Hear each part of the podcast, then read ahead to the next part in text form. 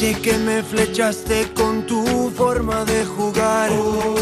Y siento que le apuntaste a mi corazón.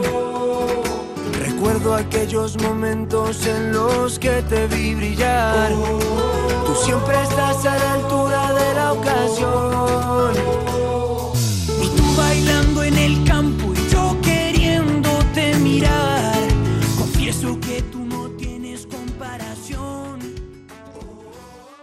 Hola, ¿qué tal familia, amigos? Buenas noches, bienvenidos a Camino al Cielo, el programa especializado en la Liga Smartbank, la liga más emocionante del mundo, como siempre, en las noches de Twitch de Fondo Segunda, también en Radio Marca a partir de las dos y media de la madrugada, en todas las plataformas de podcast habidas y por haber, y como siempre, en nuestra radio hermana Radio Sporting, con José Miguel Capela en la producción y Daniel Soriano en la realización de este espacio, estamos de vuelta con el primer Camino al Cielo de 2023. Feliz año nuevo a todos, por cierto.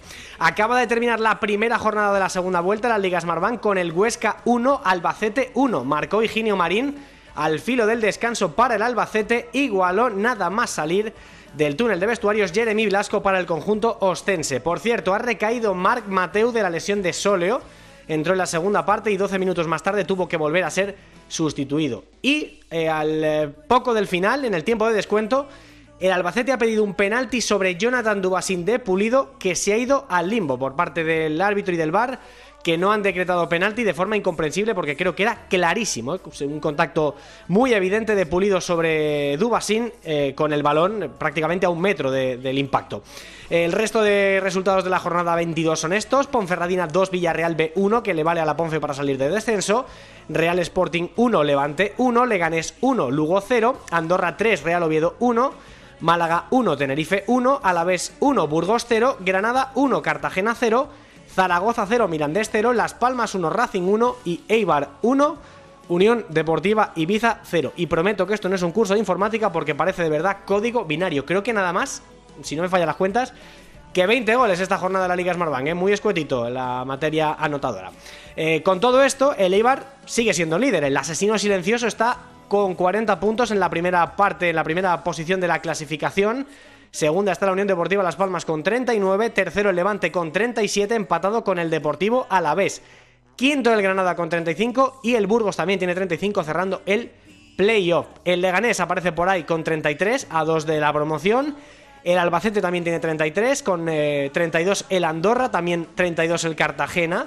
El Huesca decimoprimero tiene 29, el Sporting tiene 28 igual que el Villarreal B. El Mirandés tiene 27, igual que el Real Oviedo. Tiene 26 el Real Zaragoza, que empata con el Tenerife. 24 tiene la Sociedad Deportiva Ponferradina, que como decíamos antes, sale de descenso. Mete al Racing, que empató en Gran Canaria. Y se queda a 2 de la permanencia con 22. Tiene 21 el Lugo, tiene 20 el Málaga. Y muy desahuciado, o prácticamente desahuciado, con 16 a 6 de la permanencia está la Unión Deportiva Ibiza. Eh, noticias de esta tarde y de esta noche en eh, Segunda División.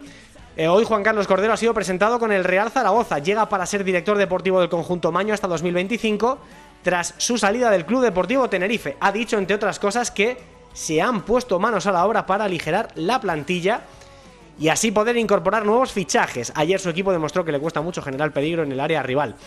También ha sido anunciado esta mañana como nuevo fichaje del Málaga, Arvin Apia, el jugador más caro de la historia de Segunda División. Se encontraba cedido en el Tenerife por la Unión Deportiva Almería, costó en su momento 9 millones procedente del Manchester United y todavía no ha terminado de romper en el futbolista que, que, parecía, vamos a ver si lo encuentra en el Málaga de Pepe Mel, que necesitaba extremos. También, hablando de extremo, presentado el argentino ex de Belgrano, Leo Sequeira, con el Real Oviedo. No es el único movimiento del conjunto Carballón. Tras la cancelación del contrato de cesión del españolista Miguel Jambridge, llega el ex del Málaga, Juanfran Moreno, que se había desvinculado del club costasoleño hace unos días. También funciona en el Sporting su hilo directo con México, el delantero chileno de Santos Laguna, Ignacio Geraldino, va a llegar cedido al equipo del Pitu Abelardo. Alex Millán vuelve al Villarreal B eh, para sustituir a Juan Carlos Arana, que se marchó traspasado al Eibar. Y Saúl Berjón ha rescindido con el Burgos esta tarde. El asturiano va a recibir un homenaje en el plantío el próximo fin de semana en la previa del partido contra el Andorra. Y por cierto, mañana también se despide en rueda de prensa el, el futbolista obetense. Para hoy el menú de Camino al Cielo, pues eh, tenemos una entrevista habitual eh, siempre en este programa. Esta vez eh, viajamos a Miranda de Ebro para hablar con Óscar Pinchi del Club Deportivo Mirandés. Tendremos un café con Loren, la radiografía con Pablo Garcés. No está hoy nuestro Borja Aranda, al que le mandamos un fuerte abrazo. Y Taberna de Plata, ¿eh? Ya veis, lo que funciona no se toca. Hay cosas que con el cambio de año se ven inalterables, como esto, como este menú del Camino al Cielo, o como saber cuándo unas manos es penalti y cuándo no lo es, ¿eh? y otras como la Kings League que ha aparecido esta Liga de Fútbol 7 en nuestras vidas y que Javier Tebas ha calificado esta mañana como circo. De verdad que empieza bonito el año. ¿eh? Vamos con nuestros tertulianos de, hoy porque está con nosotros, hombre, nuestro narrador de cabecera preferido. Hola Xavi Rodríguez, ¿qué tal? Buenas noches, feliz año. A ver Xavi, no te oigo. A ver, a ver si ahora... Xavi Rodríguez, ¿qué tal? Buenas noches, ¿cómo estás? ¿Qué tal Jaime? ¿Cómo estás? Muy buenas noches. Ahora sí, como un tiro. ¿Cómo estás? Ahora sí, muy bien, feliz año también para todos vosotros, claro que sí, y muy contento de, volver a estar aquí. Oye, tú tienes claro, lo decías ayer en el partido entre Las Palmas y el Racing, no es una buena semana para hablar de manos. Eh, yo creo que ya este paso no, lo va a ser nunca, ¿no?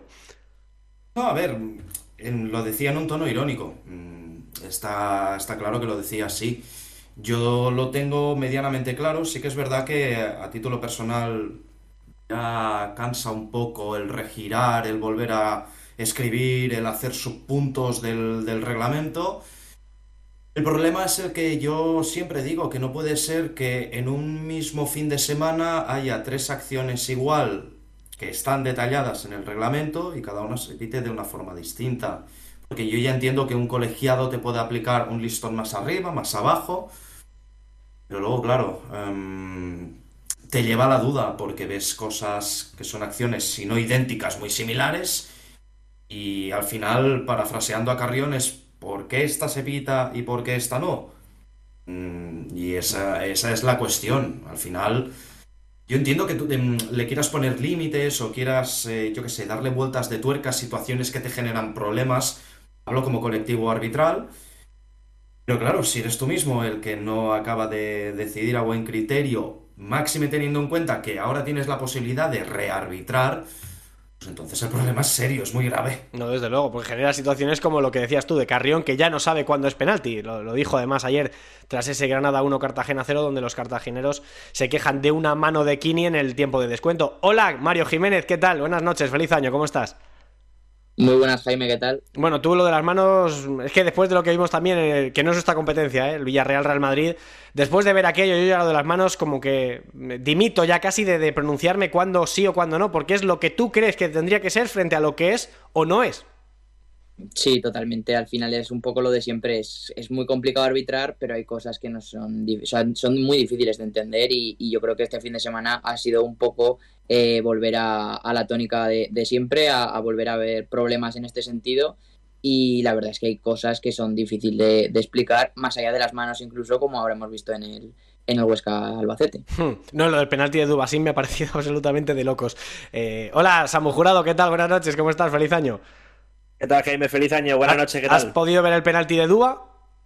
No lo he podido ver, pero sí es verdad que, que bueno, estamos ya bastante cansados, como bien ha dicho eh, Xavi, de lo que es la materia de las, de las manos, ¿no? Yo creo que esto no se va a quedar así, yo creo que habrá que tomar medidas eventualmente. Eh, está habiendo decisiones muy, muy controvertidas con el tema de las manos y yo creo que mm, habrá modificaciones, habrá arreglos porque esto la verdad que no se puede quedar así. Son muchos partidos en los que se decanta demasiado por decisiones muy injustas, eh, cuando se ven perfectamente en, la, en el bar y, la verdad que esto no puede seguir así. Yo vaticino, yo creo que habrá cambios para a la hora de clarificar esto finalmente. Es que el problema todo surge cuando llega este Medina Cantalejo a principio de temporada y dice no se van a pitar penaltitos y ya en la primera jornada en segunda división creo que es un partido entre la Ponfe y el Ibiza y ya vemos el primer penaltito de los muchos que hemos visto, ¿no? Con razón hay ese desconcierto que, hay en árbitros incluso, decía Paco Gémez que, eh, que los jugadores, eh, que los árbitros están acojonados cada vez que hay una mano dentro del área.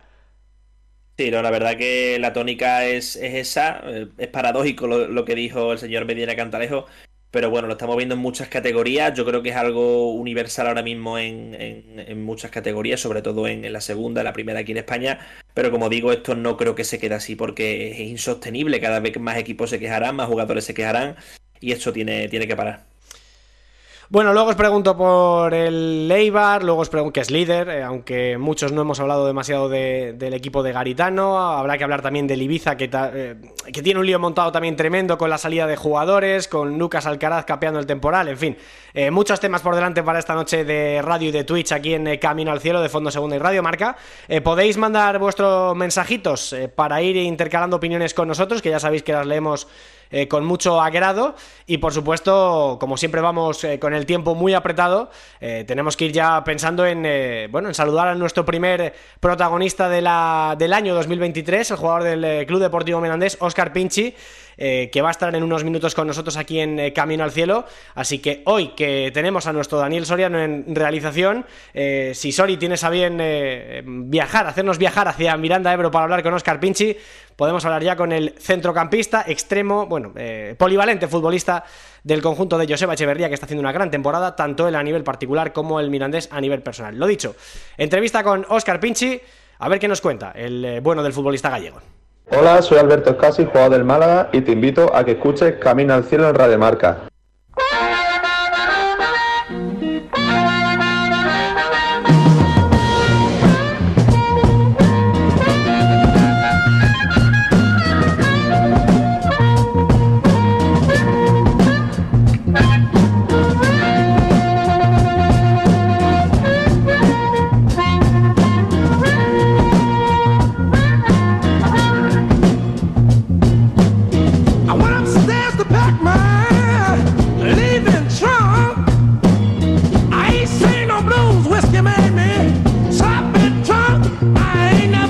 Que toca la entrevista de la semana, ya sabéis, como cada, como cada jornada, un protagonista de la Liga Smartbank y esta semana está con nosotros un, bueno, iba a decir un extremo, pero tampoco sé cómo calificarle, porque es extremo por la derecha, por la izquierda, puede jugar de media punta, de segundo delantero, vamos, que vale casi hasta para jugar de portero. Él es Óscar García, más conocido como Óscar Pinchi. Hola Óscar, ¿qué tal? Muy buenas noches, ¿cómo estás? Hola, buenas noches, ¿qué tal? Bienvenido a Camino al Cielo. Oye, ayúdame con, este jardín en el que me he metido. ¿Cómo te describirías tú como futbolista dentro de tu versatilidad en ataque? Bueno, pues la verdad es que cuando, cuando tienes confianza, pues te ves casi en cualquier sitio, ¿no? Y bueno, eh, la verdad es que con la confianza que me está dando el entrenador, ahora estoy jugando, estamos jugando con cinco atrás, entonces tengo un poco más de libertad en la banda izquierda que no es tanto el extremo puro ese de estar pegado a la línea de banda, porque poco estoy ahí, hmm. más como interior, segundo punta, así es como estoy, como estoy jugando ahora mismo. Eh, hubo partidos que jugué en la derecha también. O sea, con llegada a área, pero no te no, no estás abierto tanto allí eh, en, en, la línea, no tienes que bajar tanto hasta abajo, al jugar con línea de 5 es, bueno, estoy cómodo, estoy cómodo. Tirando diagonales y llegando para, finalizar. ¿Te gusta a ti esa, esa disposición entonces, no? Eh, con menos responsabilidades a lo mejor defensivas y pudiendo mirar más a portería. Sí, al final eh, no es lo mismo robar eh, cerca de la portería contraria que, que correr 60 metros para llegar a la portería, ¿no? Y al final los de arriba, pues yo por lo menos estoy más cómodo si si, si estoy más cerca del área rival. Bueno, oye, la temporada del Mirandés bien, ¿no? A 5 del descenso, el equipo es verdad que le costó las primeras 7 jornadas, les costó, bueno, nos costó mucho eh, sumar la primera victoria, pero a partir de ahí el equipo ha ido evolucionando casi como cada año, ¿no? Teniendo que hacer una, plantilla eh, de cero, eh, la verdad es que lleva su tiempo de adaptación y este año pues lo estáis haciendo a las mil maravillas. ¿Cómo valoras esta, esta primera vuelta que habéis hecho? Pues muy meritoria, creo yo. Gente joven, gente nueva, se juntan muchas cosas, ¿sabes? Que en esta categoría al final se paga y la verdad es que sí que es verdad que costó mucho al equipo empezar, pero bueno, yo creo que la gente pues fue encontrando su sitio, el equipo fue trabajando y yo creo que se están dando ahora mismo eh, los resultados, eh, o sea, el esfuerzo se ve reflejado en el campo, ¿no? Al final son gente ¿Qué te voy a decir de cada futbolista? De Beñat, de Robert, de Raúl. Son jugadores que al final son eh, de la cantera, como así digamos, como las perlas de sus equipos. Y vienen aquí y solo tienen que tener confianza y demostrar el talento que tienen y aprovechar la oportunidad. Sobre eso siempre digo que el Mirandés es un máster acelerado en fútbol, porque eh, al final todos los que llegáis allí es para eh, dar un salto en vuestra carrera, relanzarla, eh, ya seáis muy jóvenes o perlas, como dices tú, de la cantera, o algún un pelín más veterano, pero que también está en ese momento de, de pegar el salto, al final os viene de maravillas una oportunidad como la del Mirandés, porque al final tenéis mucha oportunidad de jugar y de demostrar lo que valéis, ¿no? Eh, sí, al final este club, eh, por eh, la trayectoria que lleva estos últimos años, pues se está viendo que están saliendo muchos jugadores jóvenes por el, por el estilo que tiene Chema de hacer los fichajes y al final pues está saliendo bien. Ya te digo, tiene un mérito de la hostia porque en esta categoría tener gente tan joven al final eso lo pagas, ¿sabes? Y bueno, la verdad es que se está dando muy bien, otro año más que se da muy bien y el equipo yo creo que está muy bien. O sea, los jugadores todos están metidos con el equipo, no hay nadie que vaya que vaya eh, a su bola, o sea, yo creo que el equipo va todo acompasado. Oye, y lo que te decía antes de la adaptación, Oscar, o sea, eh, porque hacer un equipo todos los años de nuevas, con jugadores jóvenes, y que cuadréis también, eh, aunque tardéis vuestro rato, vuestro tiempo, vuestras 7, 8 jornadas en carburar, al final eh, el Mirandés juega al fútbol de maravilla, parece que jugáis desde hace mucho tiempo juntos y no dejáis de haberos conocido hasta hace no mucho. ¿Cómo se hace para eh, que el equipo mm, se cohesione también o, que se adapten tan rápido los futbolistas de, la primera plantilla? Pues al final, lo decía antes, ¿no? gente joven, gente nueva, todos por conocerse, por conocer al entrenador, o sea, el estilo, luego creerlo. Son tantas cosas que se tienen que dar, por eso al final el equipo no, no, avanzaba al principio. Eh, luego hubo cuatro o cinco futbolistas, yo entre ellos, que veníamos sin, sin ritmo, sin entrenar casi. Yo, por ejemplo, en Las Palmas, eh, el último día del mercado, yo llegué el día día 1, día 2 creo de septiembre ¿sabes? En la jornada 5, Raúl Navas igual, Marcos Paulo del otro. Al final son muchos fichajes el último día de mercado, eso, ¿sabes? Y eso pues lleva su tiempo, lleva entrenar, lleva su tiempo, pues son que los jugadores se conozcan. Yo al final, pues tú crees que eh, Marcos o cualquier otro futbolista llega al equipo y sabe quién es zurdo, quién es claro. jugadores jóvenes si aún eres de la categoría y vas a yo, mira, ahora me pones en Cartagena, en cualquier otro equipo, yo conozco a casi todos los futbolistas con los que jugué, contra los que me enfrenté y sé las condiciones y cómo juega cada uno. Pero yo venía, por ejemplo, con, con una venda en los ojos. Yo no sabía quién era zurdo, quién era diestro, cómo se llamaba uno, cómo se llamaba el otro. Al final eso cuesta su tiempo, su adaptación y, y bueno, eh, lo bueno es que se está dando bien, el equipo está todo a una y, todos eh, creemos en, el estilo de juego que estamos demostrando. Oye, has hablado de, la confianza del Mister. Hombre, con cinco goles y una asistencia de gol en 17 partidos, que además coincide con que cuando, cuando tú has marcado el equipo no ha perdido, eh, como para no, ¿no? Tener confianza del Mister. Cuéntanos un poco cómo es tu relación con Joseba. pues es buena. Eh, normal. La verdad es que cuando llego yo, él me da toda la confianza del mundo, nada más llegar. Eh, y empiezo ya, bueno, yo llego para el partido del Villarreal y el siguiente, eh, no, el, el, primer partido fue Andorra y luego ya el siguiente ya me pone titular. Yo tenía unas molestias en el isquio porque ya te decía que venía sin entrenar y sin tal y me tengo que salir en mitad del partido de Granada, luego el siguiente otra vez titular y así, y al final pues fui jugando y no es que él me viese el primer partido, metiese dos, me metiese otra vez, metiese otro, otro, no, no, él me dio la confianza. Fue, esto fue cuestión de semanas, ir, ir encontrándome, ir cogiendo ritmo y eso yo no hubiese conseguido si, si no fuese por el Mister, sinceramente, ¿eh? no es por eh, tirarle flores al míster ni nada. Al final, él, pues, lo que te digo, me dio esa confianza y yo, pues, eh, doy gracias de, de poder ayudar al equipo con goles, asistencias y, y defendiendo y haciendo lo que pueda. Desde luego, la, digo, la confianza hay que responderla, ¿eh? ¿Eh? Que la- hay que corresponder a esa confianza y lo estás haciendo, desde luego. Claro, sí, sí.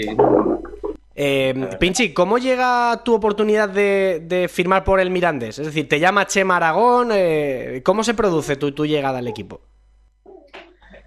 Pues eh, al final del mercado, yo tenía, tengo, bueno, aún soy propiedad de Las Palmas eh, y bueno, a mí me dicen desde el principio, cuando yo me voy de vacaciones, que el mister de Las Palmas no cuenta conmigo, que me tengo que buscar una salida y al final, pues lógicamente, eh, cuando llevas 18 jornadas sin pisar el campo, pero sin pisar el campo, al final los equipos dicen, este pasa algo, a este le pasa algo, entonces pues a los equipos les cuesta tomar una decisión para firmarte, para aunque sea para llevarte cedido, aunque, aunque no tengan que pagar todo el salario, ni que tengan, al final eso pues eh, eh, les influye a la hora de firmar a un futbolista, ¿no? Uy. Llevas 20 jornadas sin jugar, desde enero sin jugar, pues a lo mejor prefieres mirar otra cosa. Y la verdad es que no te voy a decir, tuve este equipo, no.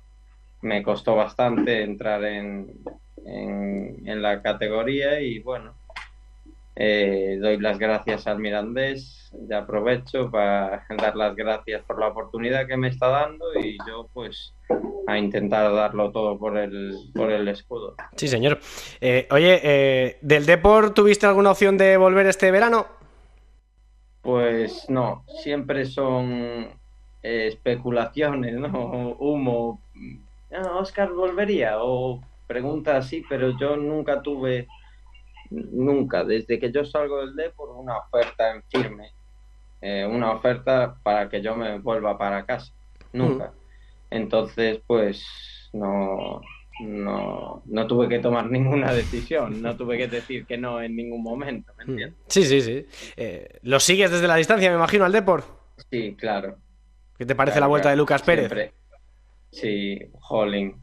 Ya le di, me parece, para quitarse el sombrero. Es, además tengo, bueno, tengo buena relación con él. Coincidí cuando yo estaba en filial, subí a entrenar y él estaba allí. Y, y bueno, al final en Coruña nos conocemos todos, ¿no? Hmm. Y tengo muy buena relación con él.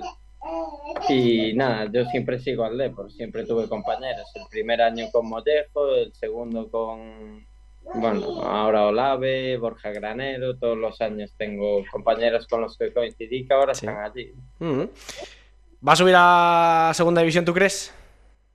Eh, no quiero ser gafe, yo, yo tengo la esperanza y quiero que asciendan. Mm. Tengo muchos amigos allí, el club, por la afición, eh, la ciudad, se lo merecen, ¿sabes? Mm. Bueno. Así que bueno, yo espero y ahora ya más con Lucas es como con Messi, con Argentina. Es que efectivamente es como si hubierais fichado a Messi o a, o a Cristiano, ¿no? Para, para... Es como que la gente quiere que, que gane Argentina solo porque Messi se lo merece. Esto es lo mismo. Oye, que son, son tres años ahí abajo, ¿eh? ya, ya toca subir. Pues nada, eh, Oscar, para el año que viene, pues a ver si podemos verte contra el Depor y que el Mirandés pueda mantener la categoría, porque la verdad es que lo estáis haciendo de, maravilla, como he dicho antes, a, a cinco del descenso. Te hago la última ya para dejarte descansar y disfrutar de, de tu hija que está por ahí jugueteando, se la oye por ahí. Eh, eh, me imagino que Pinchi es un chico familiar, ¿no? Eh, que cuando no está jugando al fútbol eh, se dedica pues, a pasar tiempo con su hija y demás, pero no sé, cuéntanos eh, cómo, eh, qué es lo que haces, a qué te dedicas eh, cuando no estás jugando al fútbol, que es una pregunta que le hacemos a todos los que pasáis por aquí. Pues la verdad es que antes aún hacía más cosas, pero desde que me nació la niña, yo no me imagino a los padres que tienen dos, tres hijos, pero me quita todo el tiempo del mundo, todo el tiempo del mundo. Por las mañanas voy a entrenar, luego sí que es verdad que, que dos, tres días a la semana pues hago mis, mis cosas de entrenamientos eh, personales eh, para estar mejor físicamente y el resto del tiempo pues ya te puedes imaginar, eh, pasear, eh, jugar con la niña, hacer compras, que todo eso que conlleva ser padre, que, que parece fácil, pero no lo es. Me lo estás vendiendo fatal, ¿eh? No, no, no, no. Es lo mejor del mundo. Es lo mejor que me pudo pasar en la vida. Y no lo cambio por nada, ¿eh? Por nada. Pero tienes que ser muy, muy consciente cuando tomas la decisión. Bueno, ¿qué, ¿qué, voy a decir yo? ¿Sabes? Con 26 años, pero es una decisión que hay que pensársela. Yo estoy más que contento. Bueno, pues nos alegramos mucho que seas feliz, Oscar, enhorabuena y que sigas disfrutando del fútbol como lo estás haciendo este año, que da gusto verte jugar. Un abrazo enorme y gracias por pasarte por Camino al Cielo, ¿vale? Gracias a vosotros. Venga, un abrazo.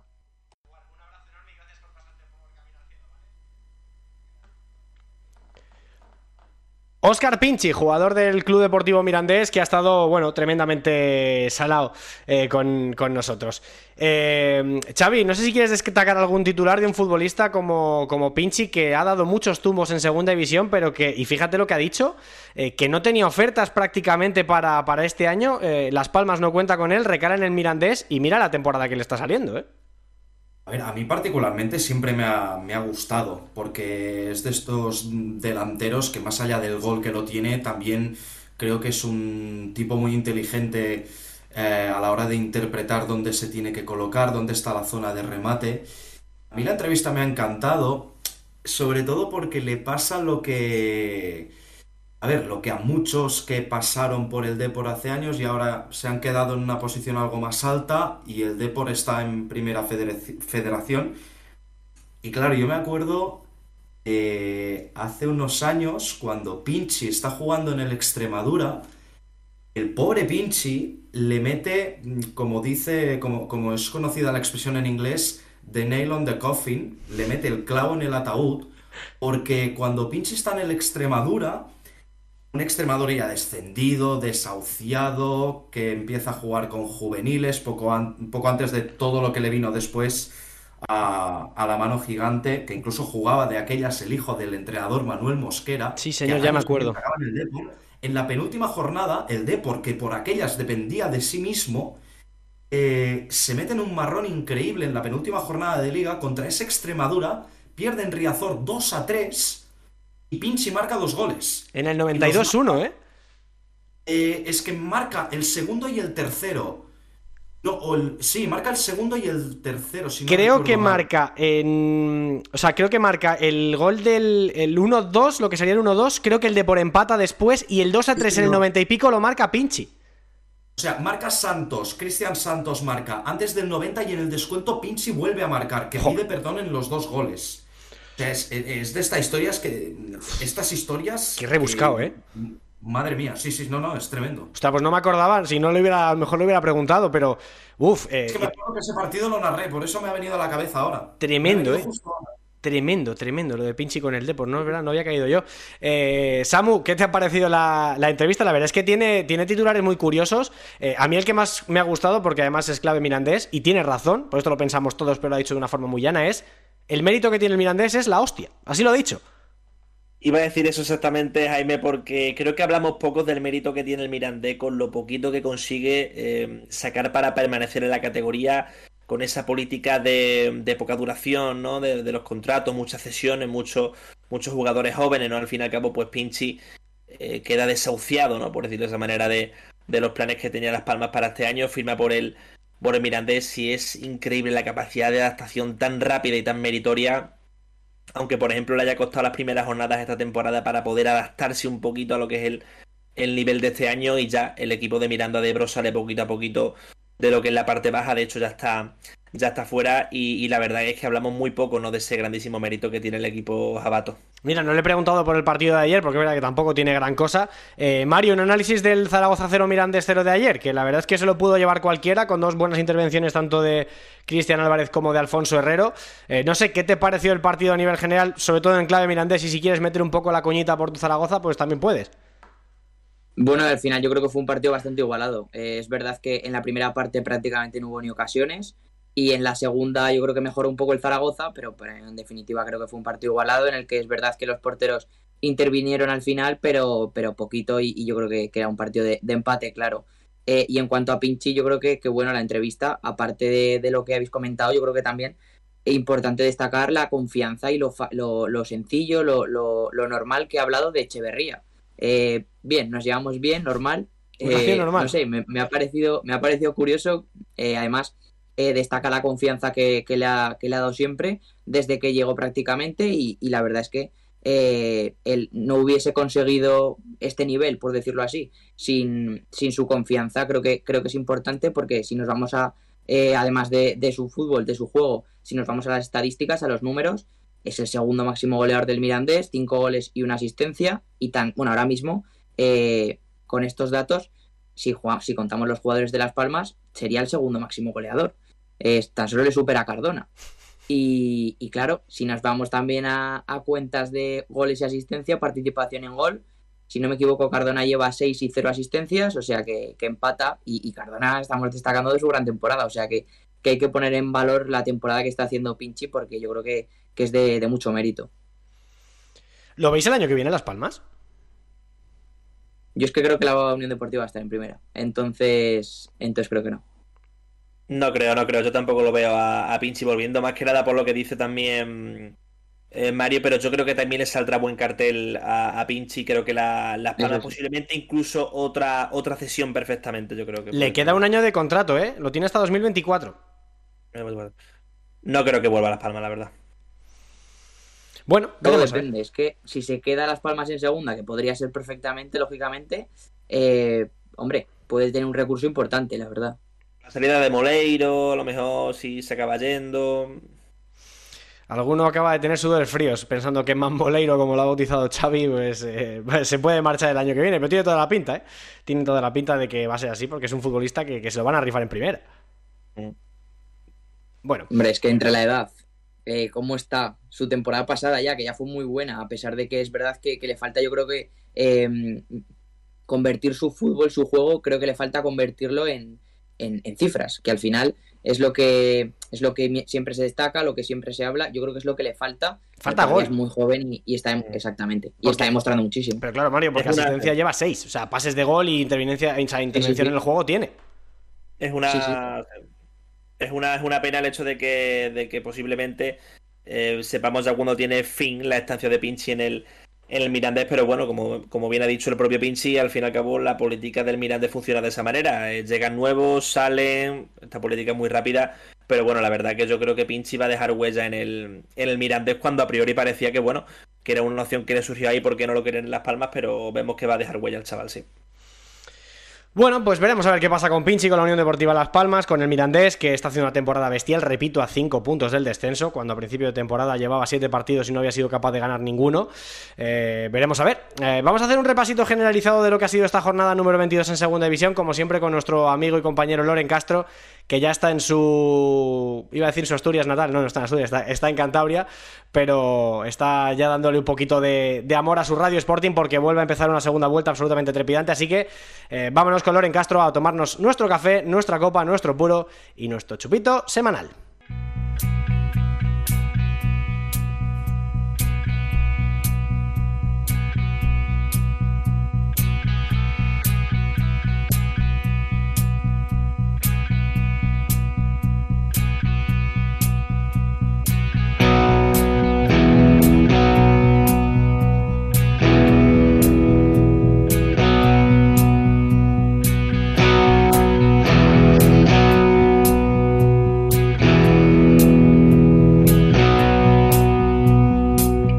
Año nuevo, pero viejas costumbres. Lo bueno no se debe cambiar, ¿no? Si, si algo funciona, ¿para qué sustituirlo? ¿Y cómo vamos a prescindir en este 2023 de nuestro querido amigo Loren Castro? Hola Loren, ¿qué tal? Buenas noches, ¿cómo estás? ¿Qué tal, Jimmy? Muy buenas noches. Feliz año para todos. Feliz año, sí, señor. ¿Hasta cuándo se puede decir feliz año? Ah, no sé, yo cada vez que veo a una persona nueva en este año 2023 le digo feliz año. Y si es en marzo, también es feliz año. Eh, pues mira, eh, me apunto a tu teoría, lo que pasa es que me han ido apartando de eso, pero tienes toda la razón del mundo, ¿eh? objetivamente. Bueno, tenemos un amigo, un compañero, Manuel Obama, que dice feliz año siempre en Radio Marca, el narrador de los partidos de Osasuna. O sea que por ahí nos podemos salvar, ¿no? Bueno, yo creo que hay que felicitarse, yo creo que hay que arrancar eh, con nuevas energías. Al fin y al cabo hemos pasado de un día para otro, de una semana para otra, de un mes para otro, pero bueno, tiene ese puntito de, gracia, ¿no? Así que yo creo que está bien decirlo de feliz año. Sí, señor, ya la broma esta de no nos vemos desde el año desde hace un año, ¿no? Eh, ya casi que la vamos a dejar para otro día. Bueno, a ver, repartimos cafés, copas, puros y chupitos como en 2022. Eh, así que adelante por el café, como siempre. ¿A quién se lo damos o quién se lo ha tomado? Bueno, pues eh, yo creo que se lo ha tomado Leibar, ¿no?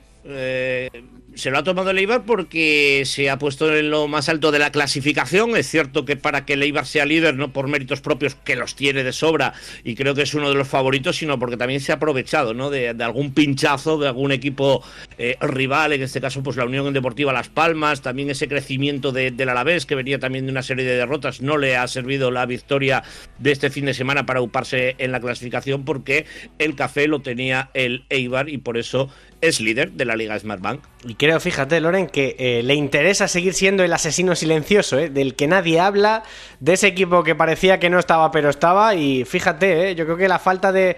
La ausencia de tanta responsabilidad con respecto al año pasado le está viniendo hasta bien, fíjate lo que te digo. Sí, yo estoy convencido que esta segunda vuelta veremos más de una sorpresa y veremos más de un intercambio de líderes. ¿eh? Me da la sensación porque hay muy pocas diferencias en la parte alta de la tabla, también en la baja, ¿no? Pero sobre todo en la parte alta de la tabla yo creo que van, a ir intercalándose porque no, no veo que alguien se despegue ¿no? de, esa cabeza de carrera. No, tremendo, sí, sí, totalmente de acuerdo. Bueno, pues eh, el café repartido se va para el País Vasco. Eh, vamos allá con la copa. Eh, ¿Alguien brinda esta semana y quién es? ¿Por qué? Sí, bueno, para mí brinda un jugador que es capaz de marcar un gol. Solamente con eso ya es capacidad eh, suficiente para, para, ganarse la copa y para brindar. Pero creo que marcar doblete en la Liga Smartbank y más en el Andorra creo que es merecedor del, premio de la copa de esta semana.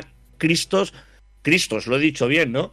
Eh, eh Balmis es. Albanis. Albanis, Albanis, sí, griego, el chico y que la verdad eh, me ha demostrado que, bueno, es un jugador a tener en cuenta. ¿eh? Yo, lo empiezo a tener un poquito anotado. Ya llevo alguna jornada detrás de él, pero un doblete me parece sensacional en esta liga de Smartbank. Es un oportunista del gol, igual que Sinan Bakis, que es su otro compañero en la punta del ataque, y que curiosamente este último, cada vez que marca, el, Andorra gana. O sea que eh, cuidado porque están sacando dinamita de una forma muy exótica y también jugando al fútbol de forma absolutamente primorosa la delantera del yogur, ¿eh? la podríamos llamar. Sí, señor. Griegos y turcos, sí, señor. Eh, vale, venga, pues eh, ya que estamos en este buen rollo, vamos a cambiar de tercio. ¿El palito para quién? ¿Quién se lleva el puro? Uf.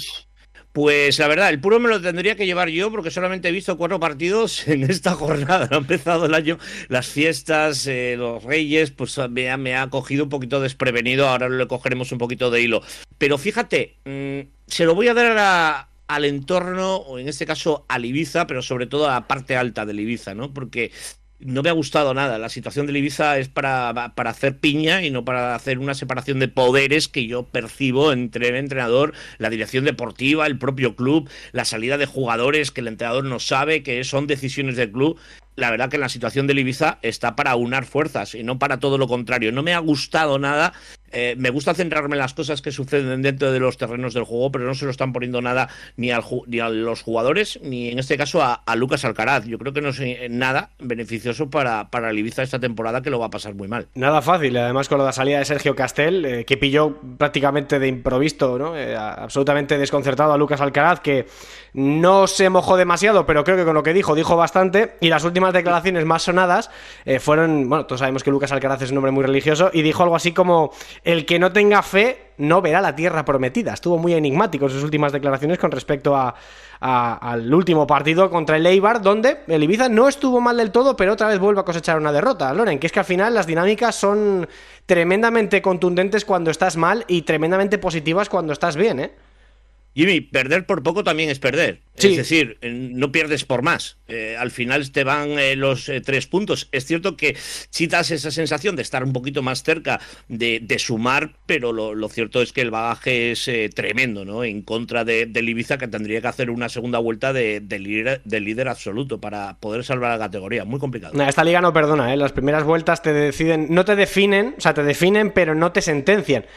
Pero claro, eh, cuando por ejemplo el Deportivo La Coruña solamente sumó una victoria en una vuelta, aunque hiciera luego números de playoff en la segunda, se terminó por marchar a, primera ref, ¿no? Así que cuidado con el Ibiza, tiene mala pinta. Fíjate nuestros amigos de, del Racing, ¿eh? Dos salidas complicadísimas, Cartagena y, Las Palmas, sacaste cuatro puntos, en cualquier otro momento pues sería algo sensacional y no te da para salir del descenso, la merma de puntos. Claro, eso es, o el Mirandés sin ir más lejos, que hemos estado esta tarde con esta noche con Pinchi, hace unos minutos, y sí, efectivamente, empezar tan mal, pues al final, aunque luego hagas casi un números, números de récord, pues te mantienen en una posición un poco extraña. En el caso del Racing eh, no, tiene, no tiene mucho gol y ese está siendo el principal eh, lastre. Y más cuando, claro, juegas contra la Unión Deportiva Las Palmas, Loren, que está absolutamente de vicio, ¿eh? está absolutamente de dulce y aunque ayer no ganara, joder, cómo juega el fútbol en determinados tramos de partido, ¿eh?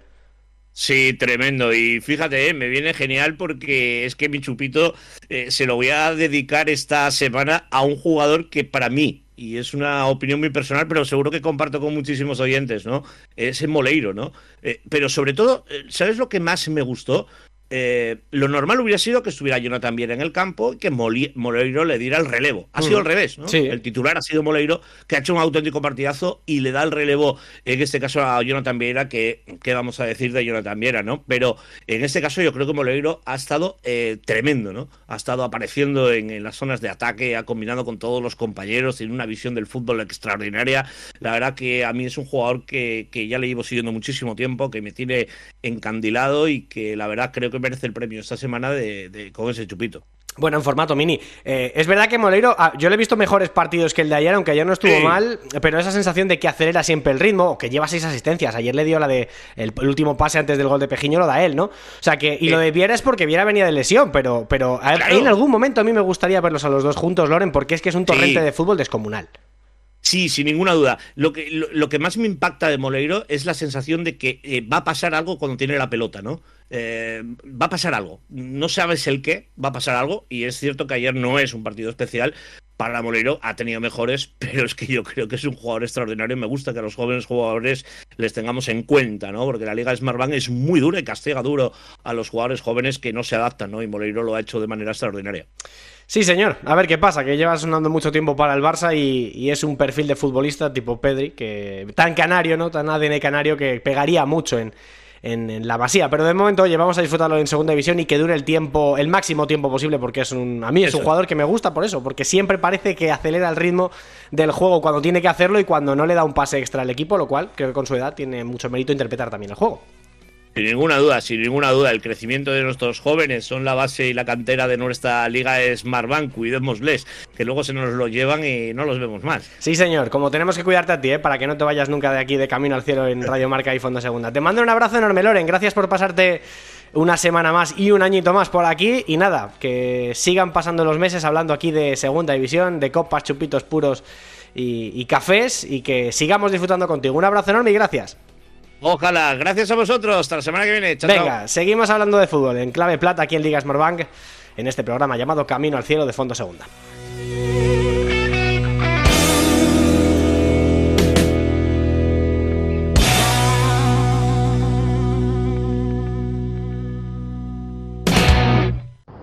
Hola, ¿qué tal? Soy Carlos Mena, de Granada, y mando un saludo al equipo de, de Camino al Cielo en Radio Marca. Un abrazo.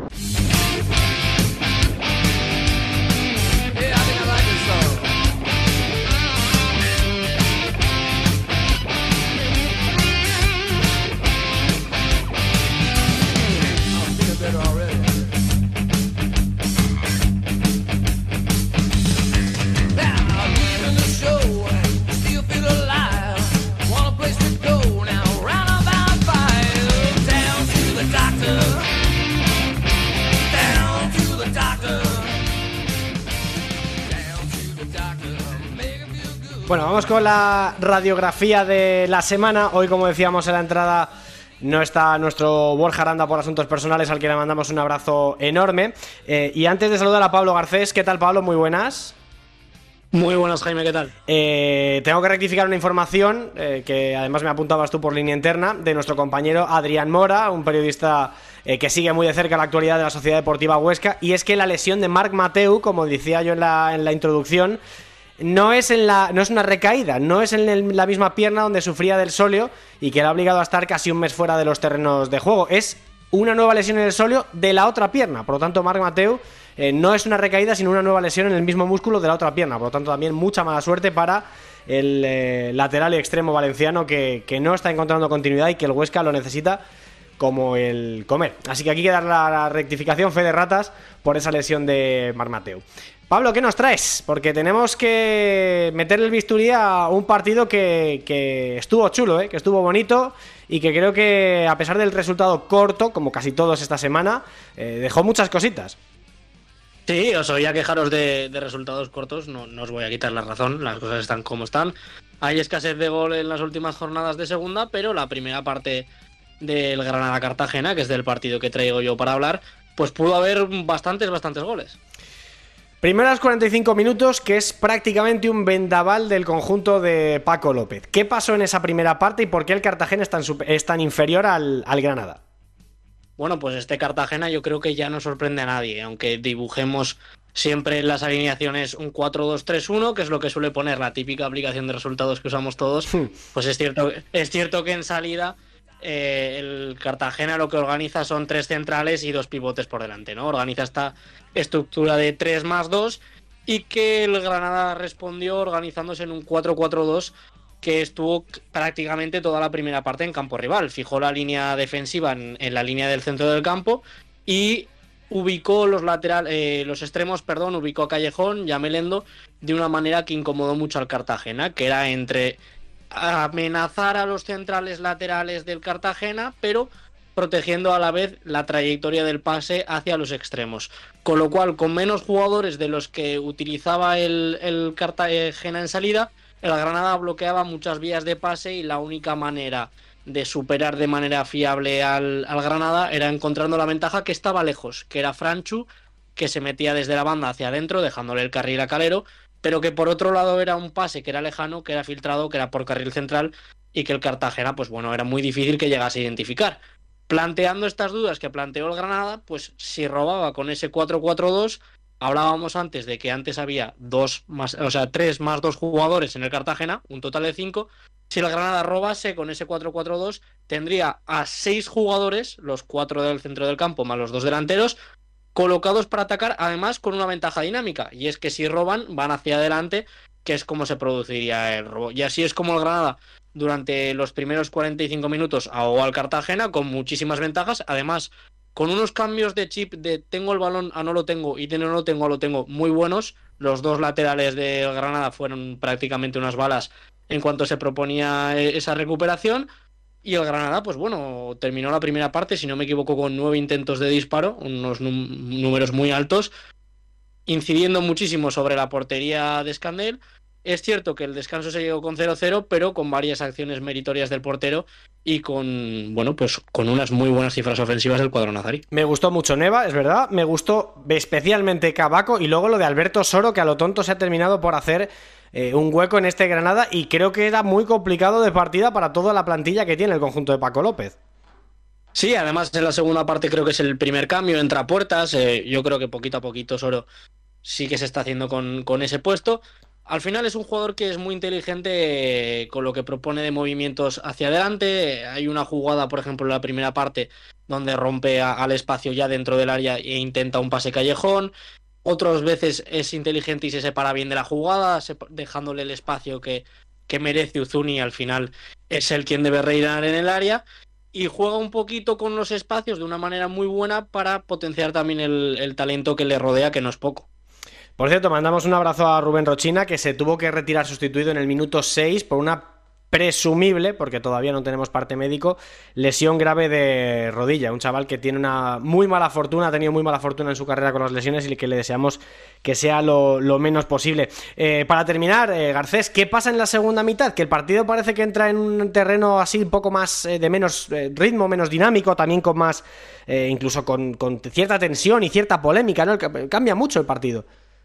Sí, a ver, el, Cartagena hace bastantes cambios, entra Borja Valle, está la lesión de Musto en la primera parte que retrasa De Blasis, ya en el descanso también eh, entra Ferreiro, el Cartagena agita bastante el árbol viendo que está siendo superado, incluso adelanta un poquito más las líneas a la hora de, de presionar, ¿no? El Granada ya no sale tan cómodo de su propio campo en los inicios, al final el esfuerzo físico del Granada también tenía que pasar algo de mella y deja de ser tan buena la presión y poquito a poquito evoluciona el partido hasta que lo desbloquea un penalti muy cuestionado por la afición del Cartagena, que es lo que es lo que hace que sea delante la Granada. Luego pasa lo que pasa en el 100% de las ocasiones, que un equipo cuando se pone por delante pues eh, recula, recula. Y es algo demostrado estadísticamente, es algo que pasa mucho y es lo que le pasa a la Granada al que, bueno, casi le fastidia el bar en el 97, más bien al que fastidió fue el Cartagena. Expulsaron a Bodiger por doble amarilla, luego también a Alcalá por una roja directa, que es verdad que es una entrada dura, pero me parece a mí bastante limpia. Para las otras cosas que se ven no me pareció para tanto. Y luego lo de esa mano que, voló por ahí de Kini, que no, en la que no entró el bar. Bueno, eh, cosas extrañas que yo creo que ya tampoco me voy a aventurar porque a, pronunciarme porque es que de verdad cada día entiendo menos. Pero bueno, vamos a dejar un poquito al tema de los árbitros que ya la gente va a pensar eh, que tenemos algún tipo de animadversión al colectivo. Gracias, Garcés, un abrazo enorme. gracias a ti, Jaime, un abrazo. Siguen por aquí nuestros eh, compañeros Mario Jiménez, Samuel Jurado y, y Xavi Rodríguez.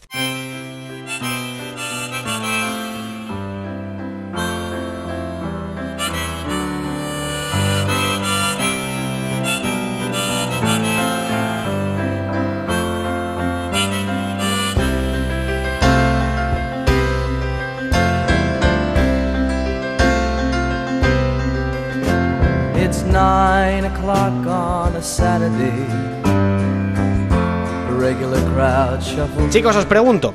Eh, yo creo que eh, a Leibar le viene muy bien ahora mismo siendo líder, le viene muy bien esto de que no se hable de ellos, pero hay que hablar de ellos, porque más o menos haciendo lo que hacían el año pasado, ese unocerismo, ese fútbol práctico y demás, pues están donde tendrían que estar y donde no muchos se lo esperaban. Eh, Xavi, para ti, ¿cómo valoras esta primera vuelta del equipo de Garitano?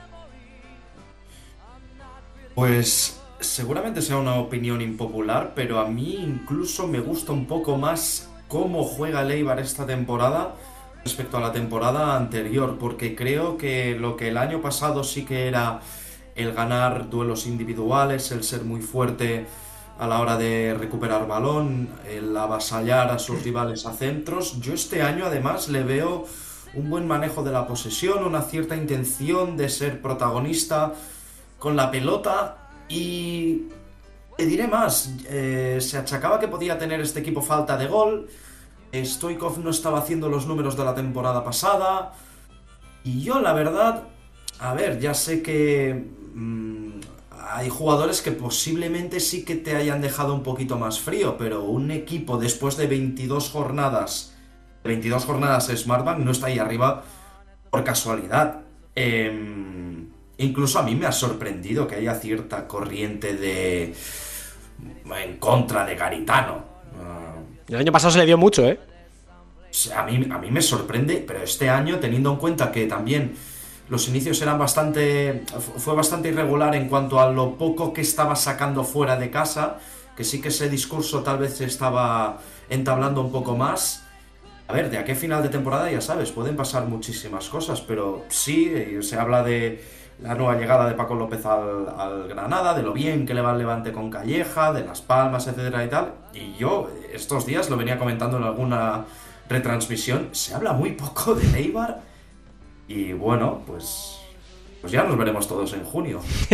Pero es bueno, ¿no? Para el Eibar, quiero decir.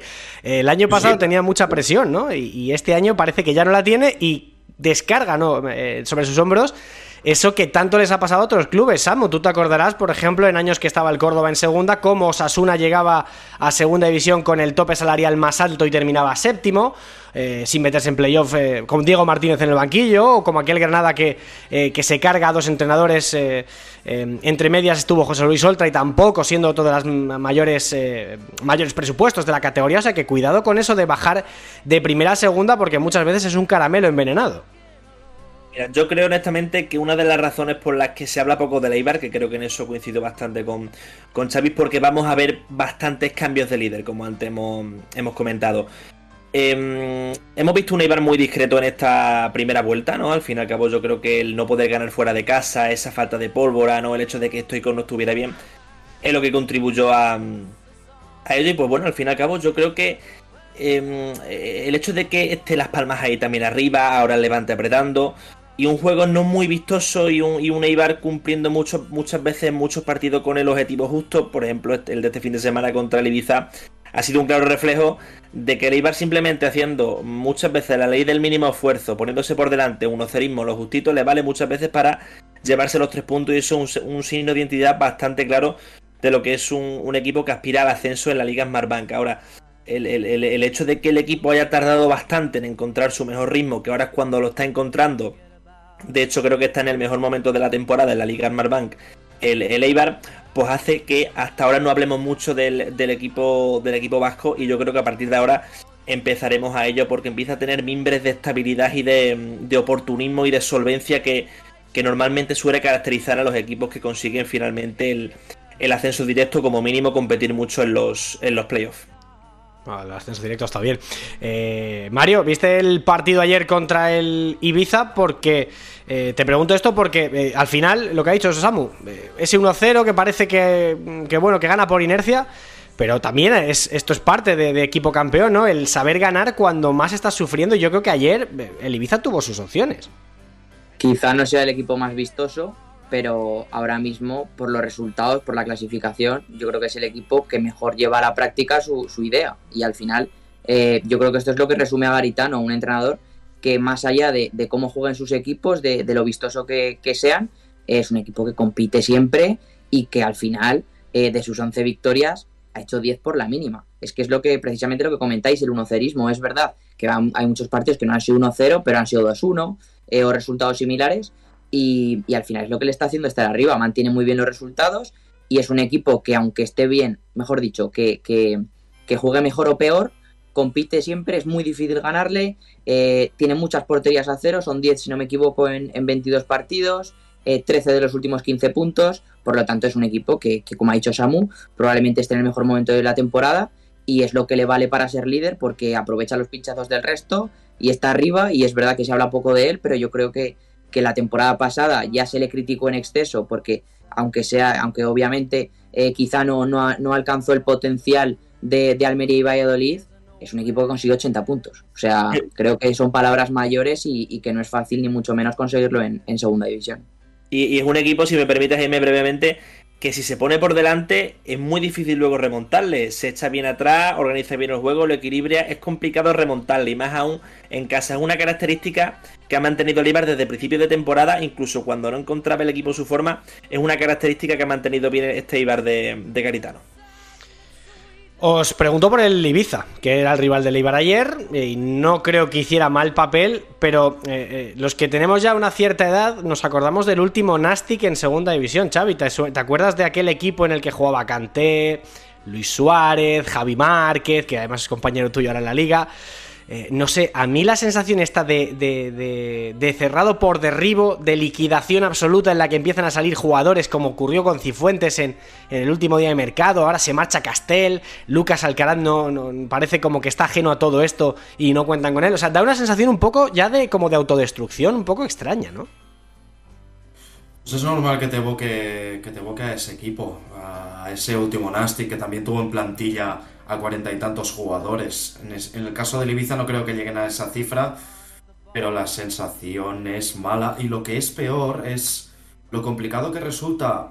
Es decir, así como es relativamente sencillo estar en un buen momento de forma o tener armonía y que de repente vengan dos bandazos y de repente todo esto empiece a perder un poco los cimientos, mm, cuando ya prácticamente tienes mm, toda la casa echada abajo, ahora volver a edificar encima es muy complicado. Em, claro, como bien comentabais anteriormente, eh, hablamos de donde ya parece que incluso había ciertos rifirrafes entre jugadores o Castel que ya no está y lo dice el entrenador porque el club no lo oficializa. Las incorporaciones que vienen, pues yo no creo que francamente, igual luego nos llevamos una gran sorpresa. Ya sabes, cuando hablamos de esto siempre estamos a riesgo de que venga alguien y nos pinte la cara, pero la sensación es que tampoco van a mejorar mucho lo que, lo que ya viene. Entonces el panorama es complicado. Es complicado porque no se le ve la luz al túnel y todo ello alimentado por un ingrediente que suele ser contrario al remedio, que es el botón fácil que tiene Amadeo Salvo en ese, en ese sentido. porque me consta que incluso Anquela duró cuatro partidos, pero en el segundo ya estuvo a punto de saltar.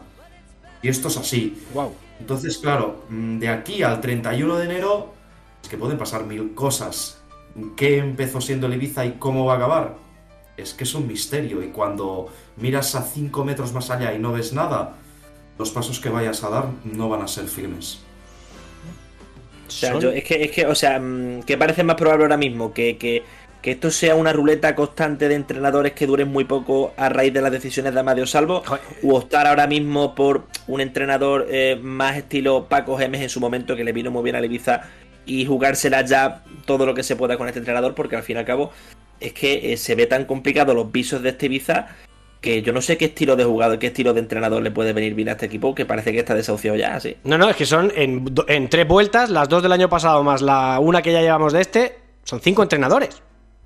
Es que para mí el principal error viene desde hace tiempo de cuando a Amadeo Salvo se le cruza el cable y destituye a Juan Carlos Carcedo. Para mí ese es el primer error. Luego viene otro que es el de Soriano. Y creo que ahí se carga absolutamente toda la base que tenía de, de segunda B. Y, y es que yo creo que se pensó que se pensó que podía hacer algo más. Y eso que la temporada de Ibiza, eh, el, curso pasado, cuando en diciembre, enero eh, se carga Carcedo, la temporada era bastante, bastante buena. Era un equipo que no, había no se había metido ni una, ni una jornada, llevaba 21, ni una jornada en, en descenso y era un recién ascendido. Eh, había estado en playoff, estaba- si no me equivoco, le sacaba 5 a, a esa zona roja. No sé, yo creo que la temporada era bastante, bastante buena y, y cinco o seis partidos sin ganar son lo que, lo que empiezan todo. Y yo creo que ahí está el principal error y a partir de ahí es lo que viene todo. Es verdad que con Paco Gémez, eh, aunque es verdad que, que obviamente en enero refuerza la plantilla y, mm, y mejora, pues eh, la- los números son muy parecidos a los de Carcedo.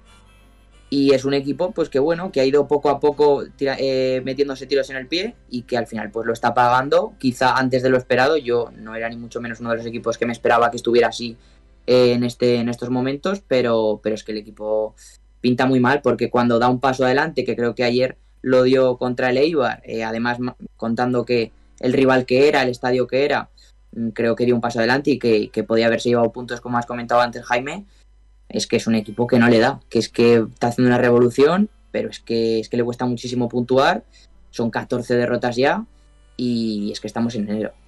Es que encima, para colmo de los colmos, este momento de desesperación, voy a decirlo así, del Ibiza, eh, coincide con el, el- momento hacia arriba paulatino de Málaga, de Lugo, que yo creo que tiene otra marcha, del Racing que sale hacia arriba, de la Ponferradina, que ha tenido un buen partido este fin de semana contra, la, contra el Villarreal B. Y bueno, también un Tenerife que se va alejando también en esa parte, ¿no? Con varios empates. Yo creo que se está juntando todo y es un caldo bastante complicado para el Ibiza que nos encontramos con un problema de contexto muy grande y en el que las soluciones deben ser de mucha paciencia y es precisamente ahora lo que no tiene Amadeo, Amadeo Salvo. Mira, hoy que estaba yo, brevemente os lo digo, ¿eh? hoy que estaba yo bastante numérico, me he levantado bastante numérico. La Te hemos leído. Es bastante fácil. Eh, quedan cinco meses de liga. Quedan cinco. Y el Ibiza está a un mes de la salvación, porque la tiene a ocho puntos. Con lo cual le tiene que ganar un mes de competición contando que vayan a estar esos por ahí, Ponferradina, Tenerife, Zaragoza, meto ahí si queréis a Oviedo y Mirandés y por supuesto Málaga, Lugo y Racing. No quiere decirte, de cinco meses, uno Ya lo has perdido. se lo tiene que recuperar entero. Todo con los con todo lo que habéis eh, contado, eh, Samuel Mario, eh, que además decirle a Mario que eh, cuántas veces lo has dicho tú por aquí, porque no es la primera vez que lo, que lo cuentas hoy. El mm, te cargas Carcedo Soriano y creo que demuestras falta de conocimiento en el sentido de una cosa es que tú quieras crecer, pero muy, muy pocas veces ocurre esto de crecer tan rápido, de eres un recién llegado que no conoces la categoría y te vas a ir directamente a primera división. La vida no funciona así. Y menos en segunda. Y menos en segunda. Son excepciones muy contadas. Creo que tienes que tener los pies en la tierra porque si no lo que te puede pasar es esto. Que la sensación que da es que el, el, precipicio hacia abajo todavía puede ser bastante largo. Mira, eh, por aquí en el chat están bastante de acuerdo con vosotros. Eh, voy a hacer un poquito de caso a, los eh, seguidores que hoy no les hemos leído prácticamente nada. Coque de la Jungla, por cierto, seguidor habitual de Radio Marca Zaragoza, habla de pelasos y demás, que bueno, no va a entrar. Abrazo, nos manda un abrazo a ti y a mí, Mario. pero sí que dicen una cosa que es, habéis coincidido tanto Xavi como, como tú. Y es que el Ibiza empezó a, fraguarse todo esto con la destitución, lo que tú decías, de Carcedo y Soriano, y que luego, lo que decía Xavi, ¿no? Que hay que dar zancadas más cortas cuando se quieren dar demasiado largas en segunda división pues te crees más de lo que eres y te vas al, al precipicio. Luego, Mick 4100 también dice lo mismo, que ayer bueno, eh, contra otro equipo igual a lo mejor Leibar hubiera sufrido un poco más porque eh, a, Ibiza le, faltó pegada y, a lo mejor pues hubiera podido empatar, pero eh, coincide también el análisis que estáis haciendo del equipo de Amadeo Salvo que tiene muy mala pinta, sobre todo por esa autodestrucción que tiene. Pero bueno, en fin, hablando del Zaragoza, Mario, que mira, que estaba por aquí Coque también, que seguro que le apetece saber tu opinión sobre la llegada de Juan Carlos Cordero, el nuevo director deportivo que se ha presentado hoy, que tiene contrato hasta 2025. Tú dirás. Pues yo creo que es un fichaje impresionante. Creo que me parece que es un fichaje que el Zaragoza tenía que hacer hace años. Probablemente eh, sea uno de los mejores o el mejor desde que descendió por la, eh, por la importancia que tiene, porque al final es, es el que decide los fichajes, las salidas y creo que es la pieza principal en los proyectos, más allá de entrenador o de jugadores concretos.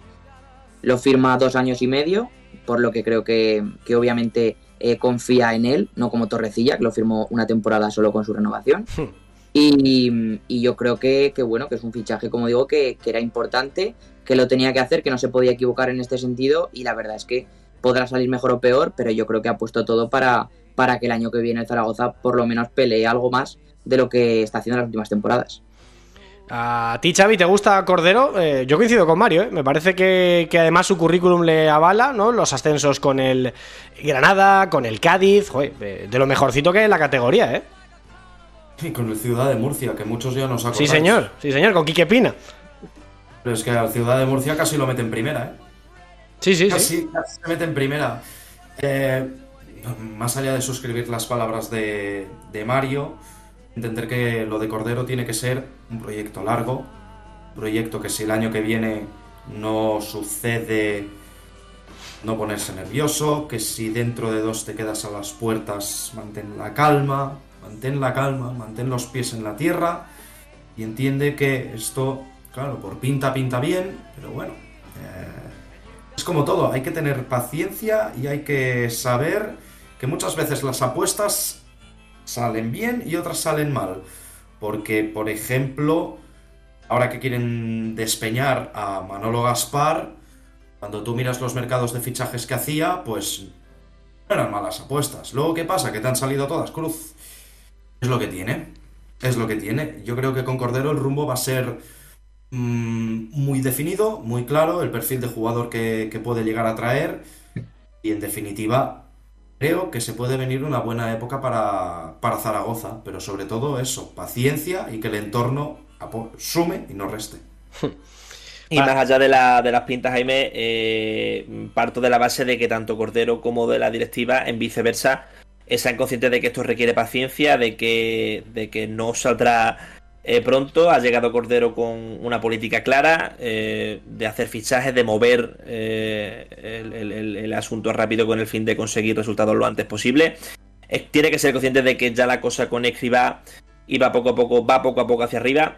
Y bueno, la verdad que es un fichaje de mucha talla. hay esperanza. El hecho de que sean, como ha dicho Mario, esos dos años son un buen síntoma de, de que se confía en el proyecto y, yo quiero partir de la base de que, de que ambas partes son conscientes de que esto va para largo, de que el Zaragoza es un club con muchas con, con, muchas expectativas, ¿no? Con un, con un peso grandísimo, también con, con, cierta ansiedad, ¿no? Por conseguir el objetivo más ambicioso posible. Me cuesta hablar de ascenso en materia del Zaragoza este año, honestamente, pero creo que al fin y al cabo es a lo que mm, aspira el Zaragoza y creo que Cordero eh, creo que es un buen primer paso para orientarse a eso que vengo comentando es que nos ponemos a mirar, perdona Jaime, Y, es que nos ponemos a mirar y excepto el Tenerife, que lo mete en playoff la temporada pasada, ha extendido con todos los equipos en los que ha estado como director deportivo. Ciudad de Murcia, Granada, Cádiz es verdad que se va a mitad de temporada o, sale cesado, mejor dicho, pero la plantilla que hace él es la que sube.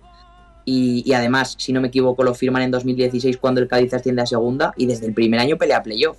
Es verdad que le costó eh, cuatro ascender, cuatro temporadas, pero, pero es que es un equipo que venía de segunda B y desde el primer momento está arriba, peleando, que es que es, me parece un, un dato importante también. Y la columna vertebral de ese Cádiz era la misma en esas temporadas, era la misma. eso, es lo, eso es lo que no vemos en muchos equipos de segunda porque es más típico ver fluctuaciones de mercado por aquí y por allí y es raro ver a un equipo que mantenga un grosso importante de la plantilla. Ese Cádiz lo logró y yo creo que parte de el éxito que tú puedas tener en la categoría de cara al ascenso radica en eso, en encontrar un buen esquema, una buena manera de jugar, unos jugadores que se queden varias temporadas y a partir de ahí, pues mira, el año que todas las veces que, tira la, que tiras la moneda sale cara, pues ese es el año. Es que, y, si miramos ahora eh, el Tenerife, la columna vertebral del año pasado, es verdad que el de equipo está totalmente, es totalmente diferente em, en la clasificación al curso pasado, pero si miramos la columna vertebral, es de mucho nivel. Y la temporada pasada estábamos hablando de que la mayoría de jugadores, si hubieran subido a primera con el Tenerife y estuvieran ahora jugando en la élite, pues es que no sería raro. O sea, se quedó a, media hora de ascender y como digo, eh, los jugadores franquicia, los jugadores clave, los mantiene y es que yo, de hecho, siempre he mantenido que el Tenerife tiene mejor equipo que el curso pasado. Eso te iba a decir, Mario. Eso te iba a decir. Es que a ver quién le dice ahora a Cordero que Nacho Martínez es mal fichaje, que Mo Dauda, aunque no esté rindiendo del todo, eh, no era un jugador que marcaba diferencias en el Cartagena, que Jurado es mal futbolista. Claro, es que al final los, los fichajes que ha hecho Cordero con el Tenerife este año no son malos, a pesar de cómo está la situación del equipo en la clasificación, me parece, igual que lo que decía antes Xavi de Manolo Gaspar, te podrán gustar más o menos, pero son apuestas coherentes, lógicas y que si salen bien son un puntazo. Pero bueno, eh, sobre esto de Manolo Gaspar, casi de sí o no, chicos, que vamos mal de tiempo y nos tenemos que ir. Eh, Arvin Apia, mm, fichaje también de ex del Tenerife, fichaje también de, de Cordero y ahora fichaje de Gaspar. Cesión, evidentemente, porque es propiedad de la Almería. ¿Le veis dando la campanada en este Málaga que necesita extremos? ¿Sí o no? Xavi. No. ¿Samu? No. Eh, lo veo complicado basándome en lo que me comentaba el compañero Nico García de Diario y Aaron Martínez, una tertulia mía. El chaval, mucha presión, poca paciencia con él. Eh, tiene demasiadas expectativas encima, es joven y yo creo que es muy difícil me viene de carta por el no. Yo casi que ya cada vez tiene menos expectativas, igual por ahí se puede librar. Mario, has dicho que no. Yo he dicho que no. Es verdad que, bueno, si nos ponemos a pensar, el Málaga no tiene extremos, por lo tanto, Apia, en teoría, va a tener bastantes minutos, oportunidades va a tener, pero yo la verdad es que no lo veo nada. Y encima en un clima de, absoluta ansiedad como tiene el Málaga. No sé si es el mejor para un futbolista de sus características, pero bueno. Eh, chicos, os leo de carrerilla el 11, pero antes os pregunto por vuestro MVP. Para mí, lo ha dicho antes Loren, Cristos Albanis, el jugador griego cedido por el AEK, un extremo que eh, no tiene grandes cifras, marcó sus dos primeros goles el otro día, dos goles, dos pases de gol, pero es un futbolista que deja siempre cosas interesantes. Así que para mí, el griego. Para ti, Mario, ¿quién es el mejor jugador de la jornada? Yo me he quedado con Salva Sevilla porque creo que, dio un recital, además mejorando los números, las sensaciones que venía transmitiendo en los últimos partidos, creo que dio un paso adelante y fue clave en esa victoria del Alavés ante un Burgos que poco se habla, pero, pero que era un rival directo. Sí, señor. Eh, Salva Sevilla para Mario, para ti, Samu. Más allá de lo que habéis dicho, compañero, me quedo con José Amo, central de la Ponferradina, en ese buen partido que jugó el, conjunto de David Gallego contra un Villarreal B que no es fácil superarlo, poniendo ese 2-1 finalmente para llevarse los tres puntos en un partido en el que tuvo que eh, remar bastante la Ponferradina y llevarse esos tres puntos muy meritorios que pone rumbo hacia arriba para el equipo de Ponferrada. Tiene aquí, además lo decía antes, lo dice un, un seguidor berciano, eh, habla de Hugo Vallejo, que fue el mejor jugador del partido. Claro, es que a ver cómo quitas a, los extremos que tenemos en el 11. Que ahora le preguntamos a Xavi a ver si le gusta. Para ti, tu MVP, eh, Xavi, ¿quién es? MVP seguramente más reivindicativo que no por papel de jornada, pero Stoikov, séptimo gol de la temporada, siempre que marca el equipo gana. Y en una categoría donde más o menos el 80% de los equipos juegan igual, es muy importante poder gozar de un jugador que parece que vea las jugadas dos segundos antes de que acontezcan. Ese es Stoikov y para mí es MVP. A mí me parece una locura. Super temporada, números de 15 goles. Desde Super temporada. Sí, sí, sí. es que a mí me parece de locos que este señor no tuviera oportunidades en el Mallorca en, para Primera División hace un par de temporadas. O sea, me parece de locos. Pero bueno. Eh, Xavi, estaba para ti. Portería para Caro. Línea de cuatro en defensa para Niom, Cabaco, José Amo e Imanol García de Albeniz. Centro del campo con Unda Barrena, el amigo de Daniel Soriano, con Perú Nolascoain y Salva Sevilla. Y arriba, tripleta atacante, claro, por eso no está Hugo Vallejo, porque está Pejiño, porque también está Albanis en la izquierda y porque está arriba de falso 9. entre comillas, lo de falso 9, eh. Eh, con esto, ¿a dónde llegaríamos? Es un once espectacular. Igual que se habla poco de, de, de Leibar, se habla poco de los últimos partidos que viene haciendo Pero no Lascoin, que se ha ganado un lugar en el 11 y lo está haciendo bien. Y hay uno que para mí esta jornada aparecería como lateral y no como central, pero también se lo merecería y para mí sería incluso MVP. Esto ya es muy locura, ¿eh? Pero para mí, o MVP de la temporada o en el top 3 mejores jugadores de la categoría, Mika Marmol, de la Andorra. Eh, desde luego, como jugador infravalorado, revelación o, irrupción silenciosa, a mí lo de Mika Marmol, también lo de lo de Vilanova, eh, de hecho son los dos jugadores, dos de los tres jugadores que más tocan la pelota de toda la liga, eh, me parece bestial, ¿eh? pero bueno, esto da para, otro día. El Andorra que consiguió el resultado más amplio, ganándole 3-1 al Real Oviedo, haciendo un gran partido otra vez en, su campo. El entrenador se lo damos a Luis García esta semana, el del Deportivo Alavés, y también para Abde, la revelación esta semana que hizo un gran partido con el Deportivo Alavés. Eh, pues estos son nuestros nombres de, la semana. Chicos, ¿os lo habéis pasado bien? Como siempre, Jimmy, sí. Pues Como en 2022. Igual. 2022, la boca. Es un genio. Es un genio. Ya, estaba tardando en salir la bromita del año pasado. Pues nada, chicos, os emplazo la semana que viene. A ver si seguimos hablando un poquito de la segunda división, como lo hemos hecho hoy, que ha estado absolutamente fantástico. Xavi Rodríguez, gracias por pasarte por aquí. Siempre es un honor y un placer eh, escuchar una de las voces autorizadas de la Liga Smartbank aquí en este programa. ¿eh? Me queréis en demasía, pero bueno, el placer ya sabéis que es mío. Un abrazo y hasta pronto. Mira, va a ser la primera vez que esté en desacuerdo con Xavi Rodríguez en algo. Un abrazo, amigo. Chao, chao. Eh, Mario Jiménez dice Coque de la Jungla que para 2024-2025 el Zaragoza está disfrutando de la conference. Tú verás, ¿eh? A ver si, si ves la apuesta o no. Coque, la verdad que es un crack. Es un crack y, la verdad que, sí, que lo estaba, lo estaba medio leyendo mientras, mientras estábamos en el programa y la verdad que, brutal. Eh, un placer como siempre y nos vemos a la próxima. Hasta la próxima, Mario. Un abrazo. Eh, Samu, eh, la última. ¿El Córdoba cómo va esta semana? ¿Sigue líder? ¿No sigue líder? Ganamos este fin de semana pasado al San Fernando, pero bueno, aprieta mucho el Alcorcón, el Depor, sobre todo el Real Madrid-Castilla, pero bueno, eh, creo que somos los que más tenemos a mano, seguimos líderes ese primer puesto de ascenso directo. ¿Cómo está el grupo 1? Qué barbaridad. Un abrazo, amigo. Chao, chao. Un abrazo, Jimmy. Bueno, pues hasta aquí el programa. Vamos con la agenda del fin de semana.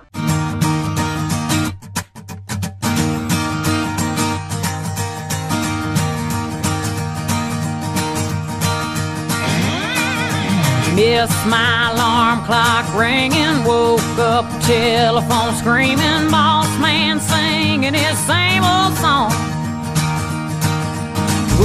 In Porque en apenas nada, en apenas cuatro días, empezando por el viernes, la jornada 23 arranca con un apasionante Real Oviedo Deportivo a la vez, que esto suena a primera división que echa para atrás, a las 9 de la noche en el Carlos Tartiere, estadio de primera también.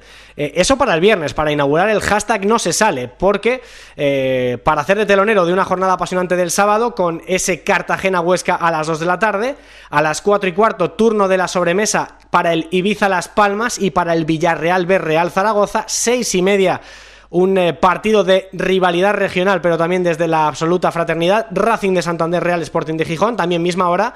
Seis y media, cinco y media en Canarias. Tenerife, Ponferradina para las nueve. Cierra el partidazo de la jornada. Levante, Granada. Para el domingo, 2 de la tarde, Eibar, Málaga, 4 y cuarto, Burgos, Andorra. Y Mirandés, Club Deportivo Lugo. Y a las 9 de la noche, pero ya del lunes, cerrará, repitiendo el Albacete, contra el Club Deportivo Leganés. Y todos estos partidos son partidos que podréis seguir íntegramente en marcador de Radio Marca con Pablo López y Pablo Juan Arena y todo el equipo que hace posible que el deporte se viva en la radio que hace afición. Así que nosotros nos vamos, volveremos el próximo lunes a las 11 de la noche, aquí en Twitch, y a las 2 y media de la madrugada en Radio Marca. Hasta entonces, sed buenos, sed felices, y gracias por estar al otro lado. ¡Feliz semana! ¡Chao, chao!